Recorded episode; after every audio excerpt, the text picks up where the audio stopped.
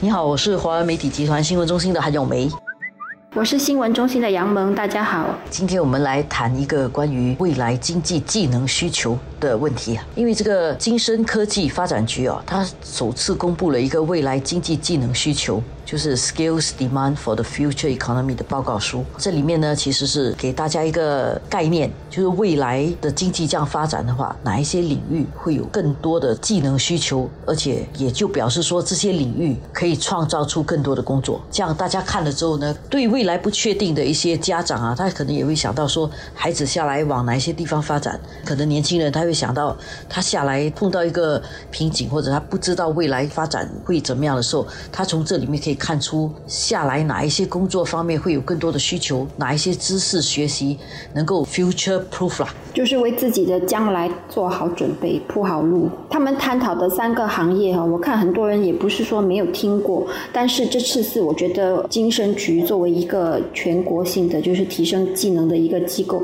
他们首次具体的针对员工提出的三大需要未来技能的行业哈，是数码、绿色以及关护行业，然后这些。些行业除了它的技能需要具备优势，它其实也是在说这些行业现在很需要人。如果你有这些行业的相关的技能的话，可能你会比较容易找到工作。这个数码方面呢，就是关于科技方面的那个需要，在这个报告书里面有分成这个轻的技能跟这个重技能啊。轻技能就包括一些 data analytics 啦，科技运用的能力啦。呃，市长调研的工作啦，等等啊，然后重技能呢，就是包括那些呃数据工程的技能啊。互联网管理能力啊，那种比较 engineering、比较工程系、比较电脑系的工作，科技我们大多数人都比较知道，因为我们都知道世界是越来越科技化的，所以这方面领域会有很多的工作需求，这个我们都可以想象。有趣的是，这个绿色经济跟关怀经济，绿色经济呢，其实现在也是一个潮流，就是一个显学来的。呃，好多公司其实现在都在探讨这个未来可持续性，其中一个关键就是你要能够爱护这个地球。嘛，减少对这个能源的浪费、资源的浪费，减少碳足迹等等，这方面有相当多相关的技能。其实是一个新兴的领域来的。这个绿色行业、环保科技哦，已经我看至少流行了二十年，但是都好像没有攒足一些势头。但是这些年，由于对于气候变化的讨论，我觉得越来越上台面了，所以可能这方面创造的机会，还有一些科技的变化，比如说太阳能啊，或者氢气发电科技的这种改变跟上来了哈，而且是比较可以大众化的应用的话，他们所创造。的行业就会越来越多，越来越广泛，以至于我看现在没有一个机构敢说它没有一套可持续发展的计划了，都必须要有至少一个一套，或者甚至是有一个可持续发展战略观之类的一个这样的职务来凸显它的重要性。甚至是每个公司其实它除了有这样的岗位之外，它还有设一些预算呢，给发展绿色经济和发展这个绿色知识的。我刚刚跟一个朋友接触，他说。他们是生产内容，就像我们这样做记者报道的。过去这样的内容其实受众不多，而且资金也来的不多。但是这几年这方面的转变很大，好多大企业都愿意在这方面投入资金，让他们去开发这方面的知识，还有提供报道给一般的公众阅读，或者是参加一些比较大型的会议啊等等去。吸收更多知识，所以绿色经济是一个挺适合好学的人哦，可以去开发的，而且这个长远来讲，对这个世界的帮助来讲也是比较大的。以前我们做新闻的时候，我感觉前几年我们报道一些环保课题哦，又感觉是那种小众课题，就是不会有太多人很重视。你可以谈啦，但是不是说特别重要。但是我感觉现在就不大一样。另外一个领域其实是跟年长有关系的，就是关护经济，像护理啦，提供人家看护资源啊等等。这个一方面也是因为社会老龄化，你需要更多的人来做看护，而这方面工作的人。其实比较少，因为以前很多人都不喜欢做这行了。除了当然做医生，人家要，但是做看护这一点呢，其实挺辛苦的。所以这方面的需求一向来都是很大，但是供应啊，就是愿意加入这行的人向来都不是说非常多。所以这个是一个未来经济里面需要关注的，而且会有比较多的工作机会的领域。而且以前的一种感觉是他们的工资不是太高，除非你是。医生、牙医这种，但是现在他们经过了几轮的这种工资的调整哦。我觉得有所改善，而且另外一点，我们当时请很多外籍的看护人员，他们好一些哦。疫情期间就要求回国，所以以新加坡的市场来说哦，人口老龄化，大家工作忙碌，孩子少哦，所以这种对于看护的需求只会越来越高。我们这里就发现有一些小的这种嗯科技企业，他们做的东西就是把这些看护者跟这些需要看护的人哦这种服务做一些配对，好像。Grab 这样，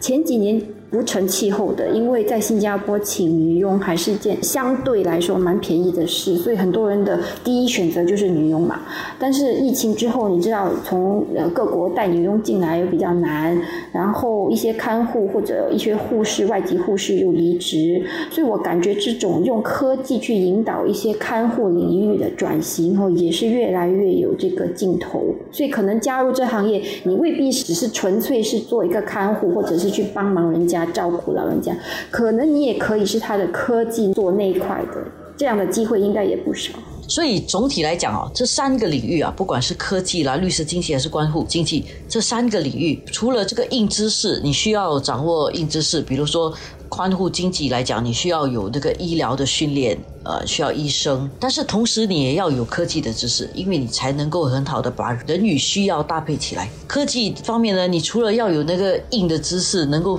编程能够做这些数据的管理之外，同时你也要懂得软知识，比如说你要懂得让你的产品能够服务人嘛，要能够以人为本的应用。所以整体来讲啊，这三个领域里面，它有一个共同的，就是。大家都要能够有一个跨学科学习的能力，就好像有一些工程师，所以做 IT 行业的哈，其实我感觉虽然他们的行业很火红哦，但是哈，有的时候我们看那些职场报告哈，他们被裁的人数也是挺多的，就是可能他的公司的业务这一块可能就不重视了，或者要搬去国外，或者是就是外国的竞争太高哦，他得放弃这一块的竞争，所以我觉得他们在提升自己的硬技能。方面，其他的一些东西，比如说做 marketing，或者是做一些客户服务的这些方面的技能，可能他们也是需要去掌握的。万一他这里不需要他这套工程师了，有些时候我们觉得说，哦，这个领域啊是未来发展的啊，那里面的很多工作，如果我是这行的话，我一定不会失业。其实不见得的，